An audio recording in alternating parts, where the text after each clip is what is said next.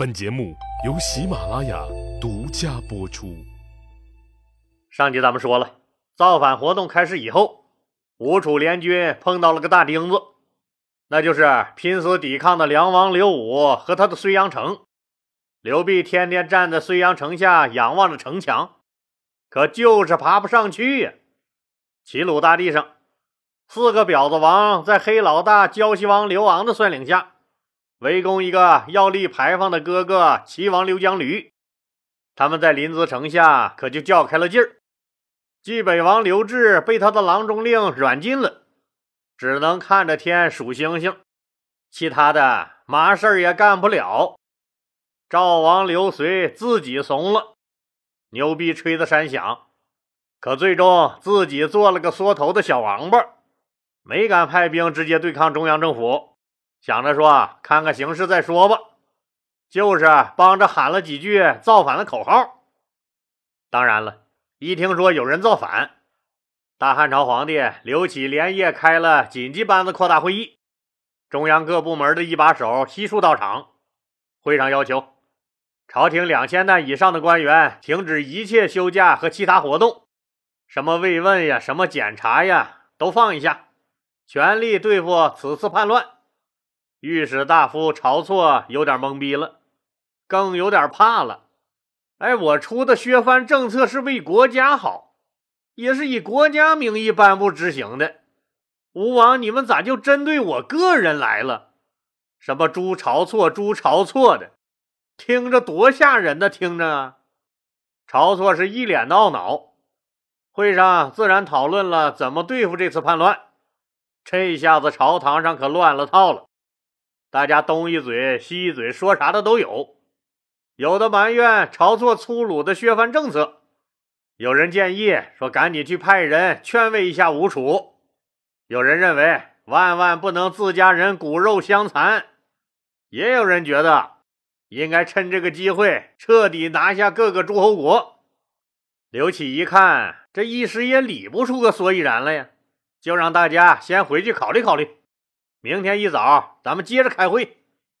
散会以后，刘启皇帝留下了这次削藩计划的提出人、执行者，自己最信任的恩师晁错。俩人商量这事儿可咋整。晁错对七个诸侯王联合起兵造反很吃惊。再一听刚才会上各地的通报，齐国的地理位置就决定了，说汉朝中央啊。会被他们从东北南三个方向形成合围，尤其是梁王刘武打了大败仗，和齐王刘江驴被围在了临淄城，请求紧急救援。当然了，梁王刘武打了大败仗，又丢了吉壁城，损失了好几万的士兵，自然要把敌人的势力无限夸大了，否则不是显得自己太无能了吗？面对这些晁错根本想不到的后果，您就想吧。一个平时埋头写政论、那充满着理想主义色彩的文化人他怎么能不慌乱？实际刘启皇帝自己也早就慌成不像了。他一个公子哥哪见过这架势？自从爷爷刘邦建国以来，尽管是诸侯们造反不断，但从来没有这么大的架势呀！一下子冒出七个妖魔鬼怪来。带着几十万人要冲上来和他这个正牌的玉皇大帝血拼，这不是要了亲命了吗？这不，但自己是老大呀，即使怕的要死，那可是脸上丝毫也不能表现出来呀。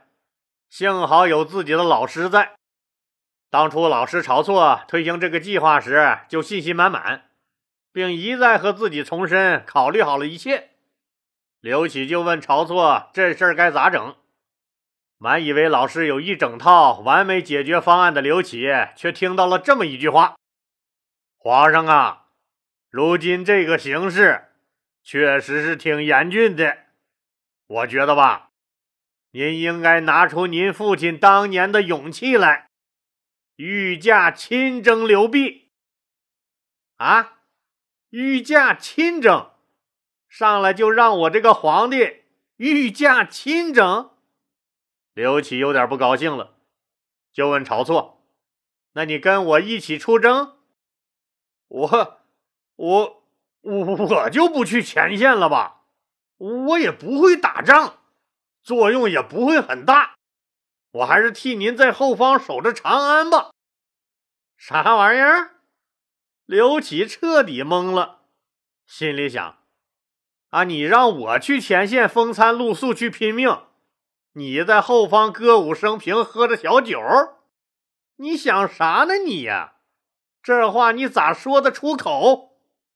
没想到这还没完呢，晁错又提了一个建议，要不要不就先把吴楚两国。他们现在正在攻打的徐县和同县，都划给他们得了，这样是不是能缓和一下和他们的关系呀？听到这儿，刘启实在是愤怒了，根本想不到晁错居然能说出这种话来，一眼也不想再看他了，朝他挥了挥手，把忐忑不安的晁错打发走了。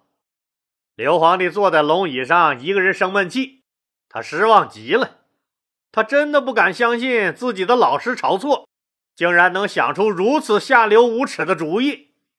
虽然我把你放在御史大夫这样的高位上，但归根到底，你也就是我刘启的一个高级打工仔罢了。哎，现在可好，你蹭一下就把火点着了，然后该灭火的时候。让你老板冲在打黑最前线去给你当敢死队队员，至少你也应该一起来灭火吧？咋了？你就坐在后方翘着二郎腿，心安理得的等消息？最可恨的是，你晁错居然想出了割让土地求平安的方法，这不是他妈太可笑了吗？这不是，咱们的目的是削减诸侯王的土地。现在人家刚一说要造反，你居然要补偿人家土地，居然你还能想出这么丧权辱国的馊主意来！打不赢是能力问题，无端就割让国土，那就是态度问题了。就冲你这个态度，你晁错就不是个什么好东西，更别说是一个合格的政治家了。这么看来，充其量……你不过是个玩弄权术、伺机上位的胆小鬼，你哪有一丁点的责任心的你呀？快滚一边去吧！你给我，要不是这关键时候，我还看不透你呢。刘启生气归生气，自己毕竟是老大，出了事儿，晁错可以躲，他肯定是不能躲的。那怎么解决呢？刘启想起了当年老爹汉文帝刘恒死前交代给他的话：“有困难找亚夫。”对，让周亚夫挂帅迎敌。刘启急召周亚夫入宫，和周亚夫充分交换了意见以后，做出了以下的部署：一，都尉周亚夫即刻升任太尉，统领三十六员将军。带领汉帝国最精锐的部队去阻击吴楚联军，这太尉是三公之一，那可是国家的最高军事统帅了。二，任命郦商的儿子曲周侯郦季为将军，去消灭赵国的叛乱。三，派当年哭彭越而闻名天下的栾布为将军，带兵去救被围困的齐国都城临淄。四。任命晁错的死对头，当年坚决反对鲁莽削藩的外戚窦婴为将军，去屯守荥阳。窦婴想起前段时间刘启皇帝坚决站在和自己意见对立、坚持粗暴削藩的晁错一边，现在出事儿了，又想让我去给你们擦屁股，想得美呀你们呀！心里老大不乐意了，就推辞说：“说国家危难之时。”自己可想为国家服务来着，可是自己能力差，人又那么老了，力不从心喽。皇帝您还是另请高明吧。刘启哪能看不出他的心思来？就一番好言安抚后，拜窦婴为大将军，同时赐千金黄金，让窦婴去镇守荥阳，扼守大粮仓、敖仓和成皋，护卫长安。同时监视齐国和赵国的动向，防止他们越境深入。当这一切都安排好了以后，刘启终于松了一口气。虽然弟弟梁王刘武和齐王刘江驴来求救的信使一个接着一个，但刘启知道自己已经拿出了全部家当去救援了，只盼着你们两兄弟再坚持坚持。大家可千万不要关键的时候掉链子呀！我可是真输不起呀！本来刘启对晁错是有了看法，但刘启皇帝可没有要弄死他的打算。毕竟国难当头，又是自己的老师，大家要一门心思的对外。可晁错自己却大踏步的向着阴曹地府奔去，他又做出了一件作死的事儿。闲着蛋疼的晁错又动开了歪脑筋，打算趁着这个非常时期，搞死一直和他作对的万年老冤家袁盎。他吩咐他府里的手下罗织袁盎的罪行。诬告袁盎被吴王刘濞收买，现在在为刘濞做事儿。老李以前讲过，晁错这个人特别的别劲儿，几乎得罪了所有人，人人都看他不顺眼。特别是气死了老丞相申屠家以后，人人都恨他。现在他让手底下人诬告袁盎，手底下人就问他：告袁盎可以，那那证据呢？那怎么就能确定袁盎和刘濞是同谋呢？晁错大声说：“这还看不出来吗？我估计袁盎这小子八成是被刘濞收买了。你们准备材料告他吧。”啥？估计？这几个手下彻底傻了。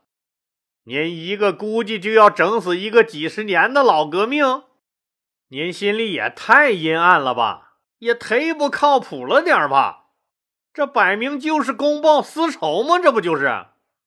手底下人就假装埋头开始搜集袁盎的黑材料，实际上那早就有人偷偷的给袁盎通了风、报了信了。袁盎一听，那当时就急了，人家晁错可是御史大夫，想弄死他，他还真就活不了，必须得先下手为强。打定主意的袁盎马上去找了自己的朋友晁错的死对头窦婴，连夜赶往皇宫求见汉景帝刘启。两个人路上当然早就捏好了怎么怎么和皇帝说这个套套，就等着皇帝往里钻了。见到刘启以后，两个人跪下，声泪俱下。刘启有点慌了，这两个老臣是怎么了？哎，哭个什么玩意儿？这大晚上的。就听窦婴痛心疾首地说：“皇上啊，这次晁错鲁莽的削藩，不单单撕裂了中央和地方的关系，朝廷内部也撕裂了，人心不齐，思想不统一呀！臣看着心痛啊！现在刘弼他们……”是觉得晁错故意在皇上您的面前挑拨你们骨肉亲情，制造矛盾，让朝廷和诸侯国之间互相杀伐，让皇上您的骨肉亲人之间相互猜忌、互相攻击，从而导致天下大乱。他晁错。好实现不可告人的目的，所以诸侯王们要诛杀晁错。朝中大臣也都认为晁错是此次事件的罪魁祸首。袁盎接过话来，信誓旦旦地说：“如果朝廷诛杀了晁错，吴楚就一定会退兵。朝中的大臣们的思想也都会高度统一。”所以，臣请诛杀晁错。晁错死后，吴楚就没有理由不退兵了。臣愿意前往前线去交涉退兵事宜，望皇上三思。这还三思啥呀？事儿不是明摆着吗？刘琦也三十好几的人了，玩政治也玩了多少年了？这事儿明白的很。袁盎和窦婴表面上是来提建议来了，实际上，刘启一看见他俩结伴来的，就嗅出了一丝威胁的意味。他俩不可怕，可怕的是他俩背后所代表的势力。他俩的潜台词儿，这不也很明确吗？那就是啊，不杀了晁错，朝廷内部就没法统一思想、一致对外。您看这事儿怎么办吧？这事儿要是搁在以前吧，刘启还根本就不会考虑杀晁错。但现在不一样了，刘启已经彻底看透了晁错，既没担当又没骨气，在这件事儿啊，根本不需要过多的考虑怎么选择。就评定这次叛乱来说。活着的晁错根本没有一点用处，死了的晁错才有用。袁盎、窦婴和他们背后所代表的功臣集团和外戚势力是大大有用的。如果这件事儿不快速做出反应，那么就有可能发生功臣们反水和宗室诸侯里应外合的情况。这事儿不是没发生过呀，自己的老爹刘恒是咋上台的？不就是功臣集团的老周勃、陈平他们反水了吗？如果真要那样，那自己最后咋死的都还说不定呢。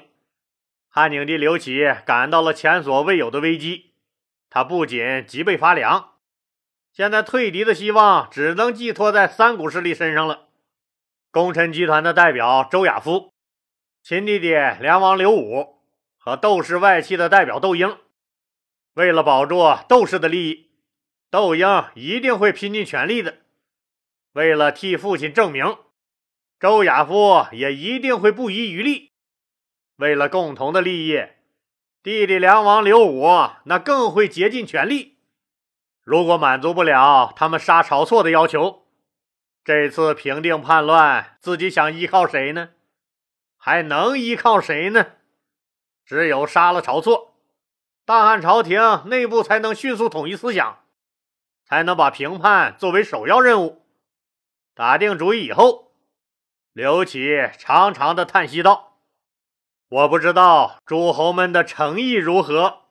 如果可行的话，我想我不会因为爱一个人而得罪了天下所有的人。”刘启终于动了杀心。接着，三个人开始商量下一步的计划。那就是由大臣们联名上奏，要求处死晁错，也别悄悄咪咪的赐什么毒酒了。既然是决定了牺牲晁错，那就把这个戏份做足。谁都知道，诸侯王们在京城大批布置了眼线，这些眼线就是为了打探朝廷动向的。那咱就在公开场合处死他，也让刘辟他们看看，晁错确实死了。朝廷也确实是真心实意的安抚你们各位诸侯王，所以你们的要求，朝廷都不折不扣的满足了。你们呀，该散也就散了吧。刘启封袁盎为太常，这可是一个大官啊，位列九卿之首。太常掌管礼仪祭祀，还监管着文化教育、陵县行政，也统辖博士和太学。您看看。从祭祀老祖宗到你家孩子能不能上个片内片外的重点好小学，都归人家太常管。太常元啊，秘密整装待发，准备出使吴国。